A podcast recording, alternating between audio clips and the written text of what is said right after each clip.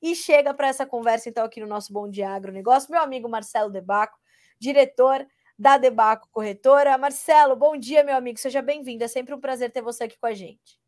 Bom dia, Carol, tudo bem? Tudo certo e contigo? Tudo maravilha. Então, maravilha.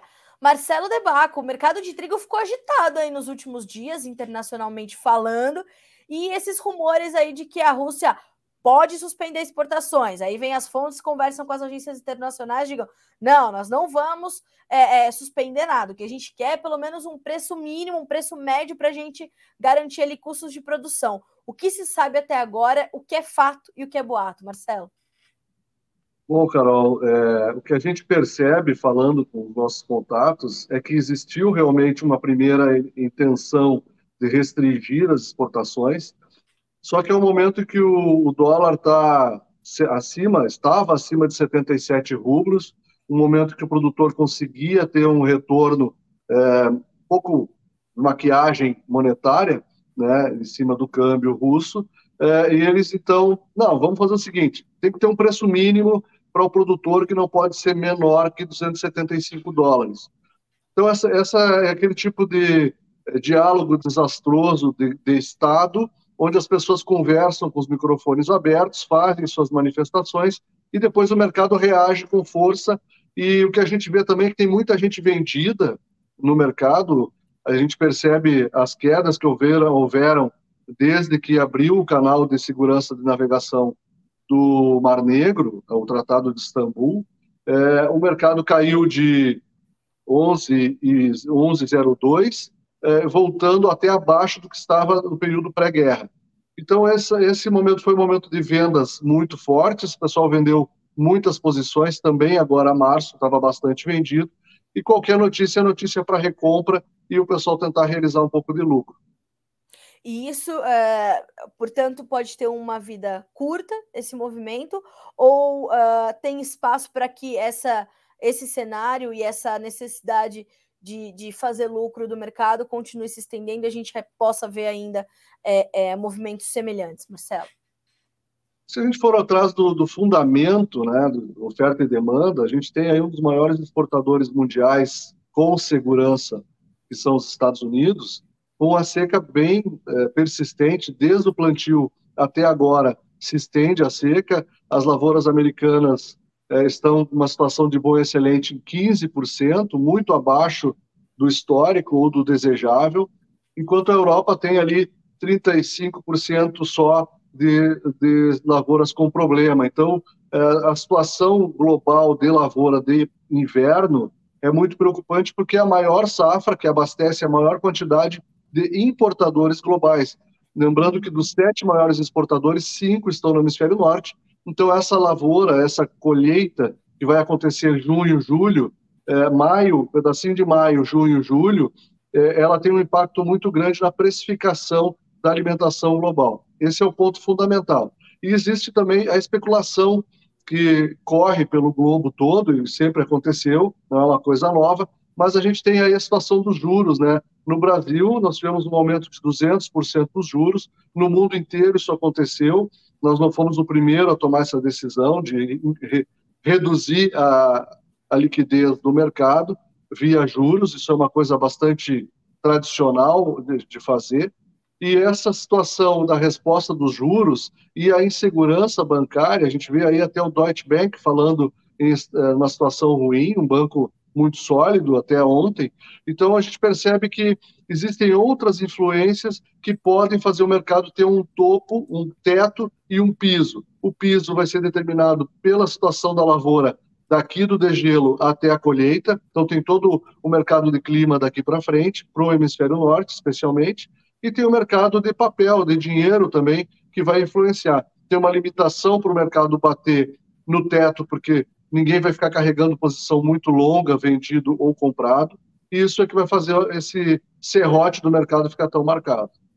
Inclusive, a gente viu nos últimos dias as posições vendidas dos fundos aumentarem no, nos grãos, né, Marcelo? Justamente. A gente percebe, Carol, que as matérias-primas, uh, commodities agrícolas e minerais, estão uh, numa situação bastante apertada, porque a especulação olha para o mercado uh, da commodity com uma possibilidade do day trade, ou seja, tem uma velocidade, uma liquidez muito importante. Por outro lado, o custo do dinheiro para operar esse mercado é muito elevado.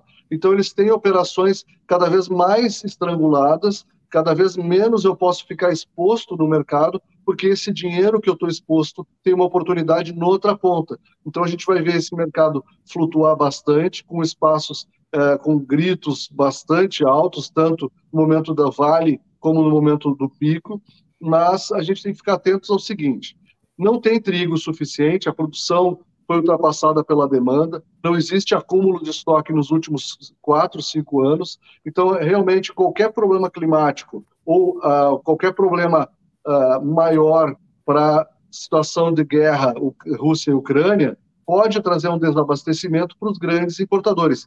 E a necessidade de comércio global cresceu mais de 50 milhões de toneladas desde 2016 até agora. Então, não tem muito refresco. Quem precisa comprar trigo fora de casa vai encontrar um mercado bastante eh, heterogêneo, com momentos bastante é, fortes aí de oportunidade. Isso que a gente está falando de trigo, que tem safra de inverno e de primavera. Imagina soja e milho, que a gente só tem uma safra no hemisfério norte e uma safra no hemisfério sul. Não existe, é, não existe, não é tão espalhado como existe, como existe a, a oportunidade para o trigo. Marcelo, é, como é que a gente hoje pode entender é, a Rússia e a Ucrânia é, nesse contexto todo, né? Ainda estão em guerra, mais de um ano já dessa guerra. Uh, como é que a gente coloca essas duas peças no tabuleiro? A gente tinha também a, a, o mercado trabalhando com aquela coisa de que, ah, não, tem uma oferta russa agora robusta, né? Ou considerável, que estava ali meio, meio represada, agora chegando ao mercado que poderia ter ajudado a pressionar Chicago, ou não temos? Como é que essas duas peças ocupam espaços agora nesse tabuleiro, que é um tabuleiro bem mais complexo do que do que se imagina, né, Marcelo? Porque a todo momento a gente tem é, é, trigo sendo colhendo no mundo em algum momento, e a todo momento a gente tem alguém comprando trigo no mundo, né? É, o posicionamento, assim, a interpretação sobre Rússia e Ucrânia é que a Ucrânia praticamente não tem mais estoques para vender, eles já fizeram a campanha de vendas deles. A comunidade europeia foi o grande comprador desse trigo ucraniano. Agora, a Rússia, sim, nós temos esse momento, do, no momento que foi fechado até que foi aberto, nós tivemos um intervalo de tempo muito grande e que se acumularam estoques russos e eles precisam sair desses estoques por dois motivos. Primeiro, caixa, eles se, se fazem um caixa muito importante, o mercado que trabalhava trigo aí 180 até 230 dólares, falando de 350 acima até 430 dólares. Nós vimos esse mercado trabalhar no FOB. E hoje, então, é, uma, é um ponto de capitalização para o mercado russo bastante importante. E eles têm mais de 15 milhões de toneladas que eles precisam ainda retirar dos seus estoques, porque logo em junho, julho, julho, né, entra a safra deles, inverno, e eles não podem ficar é, com as estruturas da logística tão esgotada como a gente está vendo agora. Marcelo, uh, como é que, de outro lado, a gente observa uh, os principais demandadores? Houve alguma mudança de comportamento entre eles? Uh, a gente vê ainda uma necessidade muito forte de, de, recomposição de estoques nesses principais importadores. Como é que a gente observa o front da demanda agora? A gente vê a demanda bem retraída, depois de ter pago 480 dólares posto no, no CIF, custo de frete, é, eles viram o mercado trabalhar em 330. Então, quem está hoje comprado naquela posição cara, vendo o mercado tão barato, começa a fazer um meia-culpa. Outra coisa, esse estoque custou dinheiro. Então, além do custo desse mercado ter caído e jogado contra quem fez a campanha de estoque, ainda existe o custo do dinheiro. Esse dinheiro teve um custo elevado para ser tomado em algum lugar, alguém deu crédito para essa, essa empresa ou para esse estado comprar trigo. Então, tu tem é, o, esse comprador bastante arrependido pela oportunidade do dinheiro e pela compra mal feita. É, é bem claro, a gente percebe, até pela situação brasileira, as exportações brasileiras estão bastante menores do que estiveram é, no ano 2021 e 2022. Então a gente percebe que é, o comportamento do comprador é comprar o mais curto possível.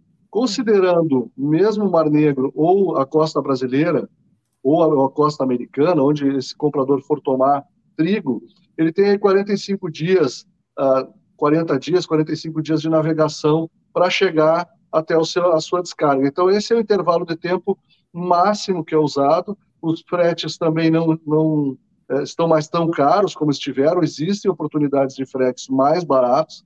Então, me parece que o comprador está muito mais da mão para a boca do que para fazer segurança alimentar, que era o que a gente pregava aí durante o período, especialmente da, da do fechamento do Mar Negro. Sim. Marcelo, como é que isso tudo está refletindo em negócios no Brasil? Você citou nossa, as nossas exportações, que já estão consideravelmente menores do que em anos anteriores. É, como é que os negócios estão fluindo aqui? A gente é, confirmou, confirmou a maior é, safra de trigo da história do Brasil nessa última temporada, não? Sim, nós tivemos uma safra bastante importante. Nós temos algumas coisas, assim, com, na contramão do mercado, a Argentina quebrou a safra terrivelmente, né? Uma pena para o agricultor. A gente, a gente sente o agricultor argentino pelo o agricultor argentino, porque nós Sim. conhecemos a realidade da agricultura. Mas o que acontece? O preço do trigo argentino é, chegando em Rio Grande, ou no Ceará, ou em Manaus, ou Belém, ou São Paulo, ele é muito mais caro do que o trigo nacional, considerando o trigo por trigo. O nosso trigo teria aí um, um espaço de até 600 reais de diferença, dependendo da posição geográfica do moinho. O que certo. nos deixa um pouco fora do mercado é a situação do ICMS.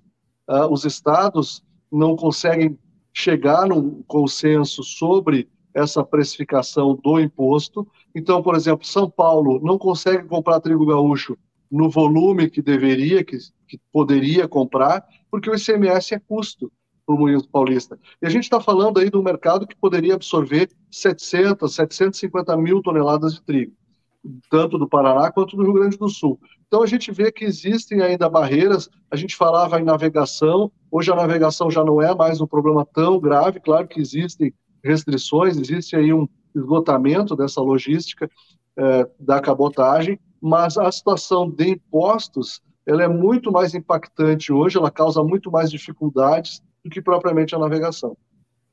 Marcelo, a gente tem problemas é, logísticos semelhantes ao que a gente tem para a soja, por exemplo, questões de armazenagem, questões do produtor às vezes ter que participar do mercado num momento em que ele não gostaria, justamente por conta dessas dificuldades de escoamento. Como é que para o trigo isso se aplica nesse esgotamento logístico? A gente precisa rever o quanto antes a nossa infra infraestrutura, né? Olha, Carol, eh, se a gente fizer assim, só uma conta de matemática, né? Em 2010 produzia tanto de soja, tanto de milho, tanto de trigo. Não vamos falar de números, vamos falar só. Todo mundo tem isso na cabeça, né? E os portos continuam do mesmo tamanho. Então não tem como, eh, eh, por mais que a gente triplique o número de caminhões na estrada, ou vagões, ou navegação fluvial, nós temos a situação portuária bastante esgotada. Então, claro que quando a gente fala de um mercado para o mercado internacional, que é o que a gente precisa atender, são os mercados globais, é o que vai dar escala para o nosso negócio, para o negócio da agricultura. A, a, exemplo, por exemplo, do que aconteceu com o soja, a, é, o soja ganhou o Brasil e ganhou o mercado mundial. O trigo tem o mesmo uh, futuro.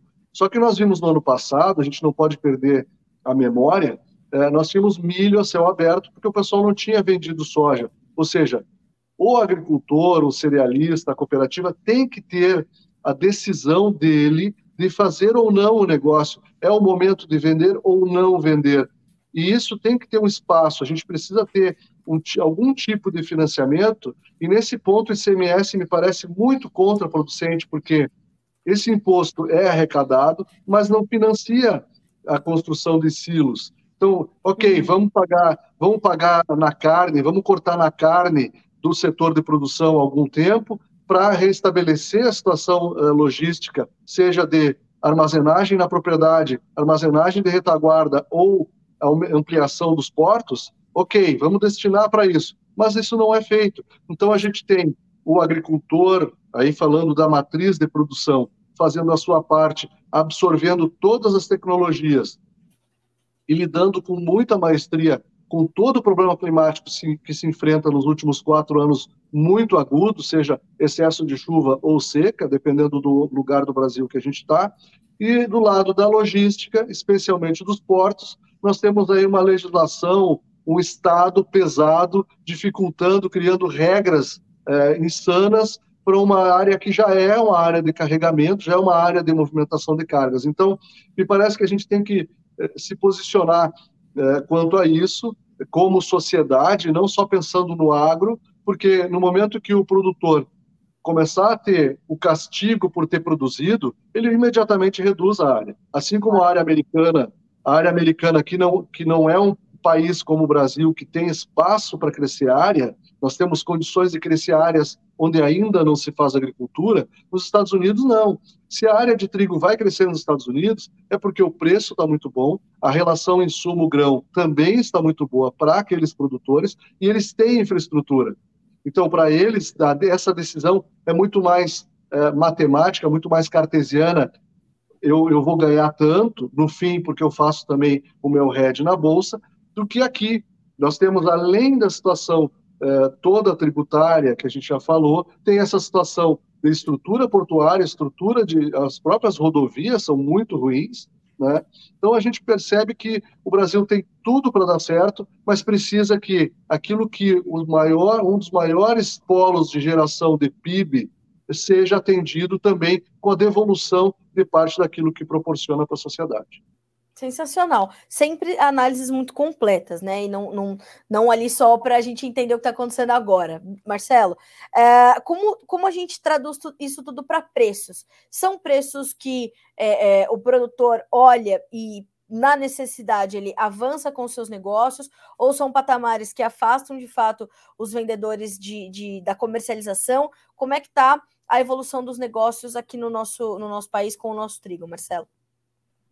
Carol, existe uma realidade bastante feroz assim, quanto ao produtor.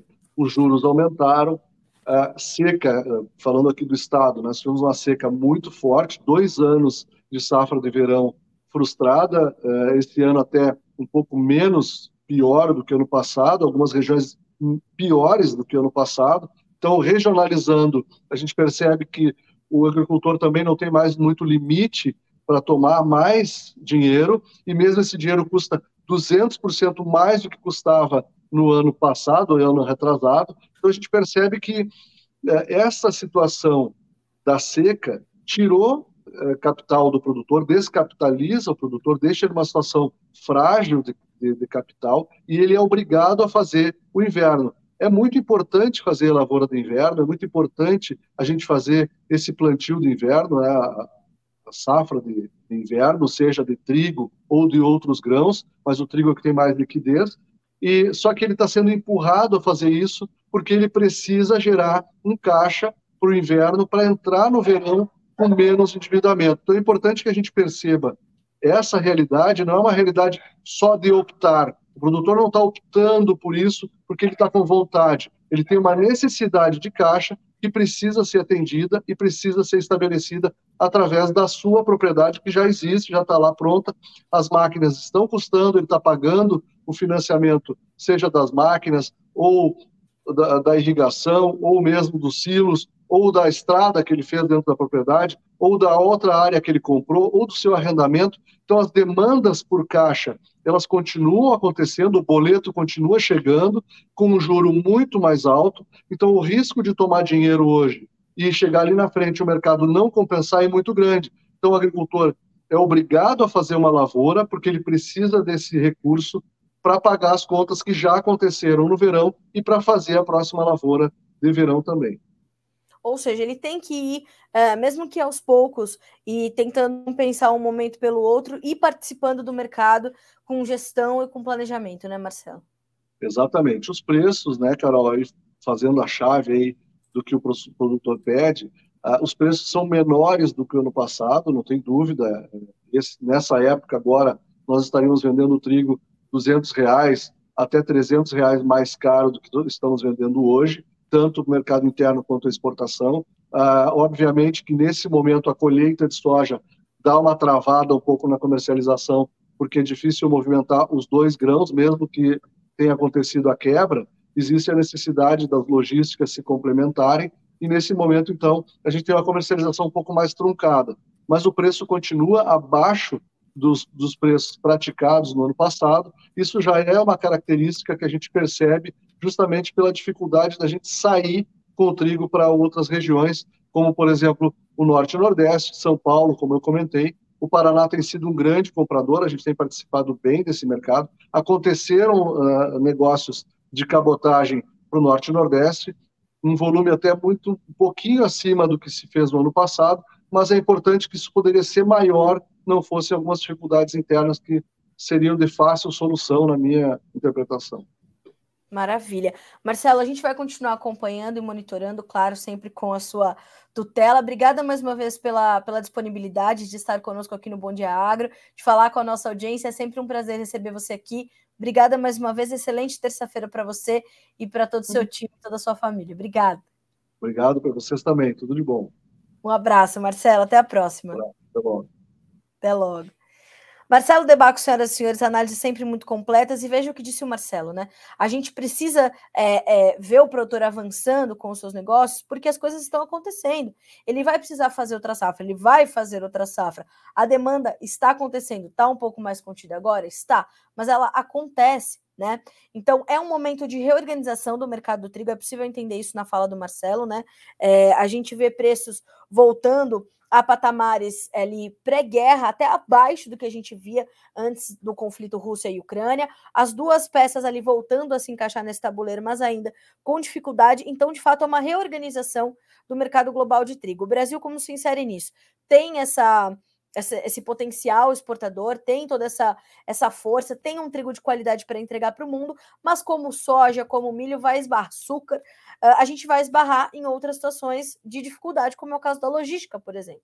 Né? Então, e não só a questão logística, mas a questão tributária também está pegando agora para o produtor de trigo que está avançando com seus negócios. Então, a gente está olhando para isso com, com muita atenção, para essa questão da logística. Inclusive, a FPA, a Frente Parlamentar da Agropecuária, na noite de hoje emitiu uma nota uh, sobre, né, se posicionando uh, sobre a medida provisória no, número 1153 de 2022 em relação ao seguro de cargas. Na visão da, da entidade, é evidente o impacto negativo para o setor de transporte, sobretudo, de, sobretudo as agropecuárias e, consequentemente, para a produção de alimentos e a competitividade da economia nacional. Além disso, há uma preocupação com o possível aumento de acidentes, roubos, furtos e fraudes envolvendo o transporte de cargas. A MP ela impossibilita a atuação regressiva contra, contra os transportes. Essa notícia já está em destaque aqui no Notícias Agrícolas. A nota da FPA diz: seguro mais caro, frete mais caro, alimento mais caro. Então era, era né, em suma, o que dizia o Marcelo, a gente precisa otimizar as coisas. Enquanto isso, a gente vê né, um, um caminho contra. Né? Há ali regras contraproducentes sendo impostas para o agro brasileiro que vão, claro, minar a nossa competitividade, inevitavelmente.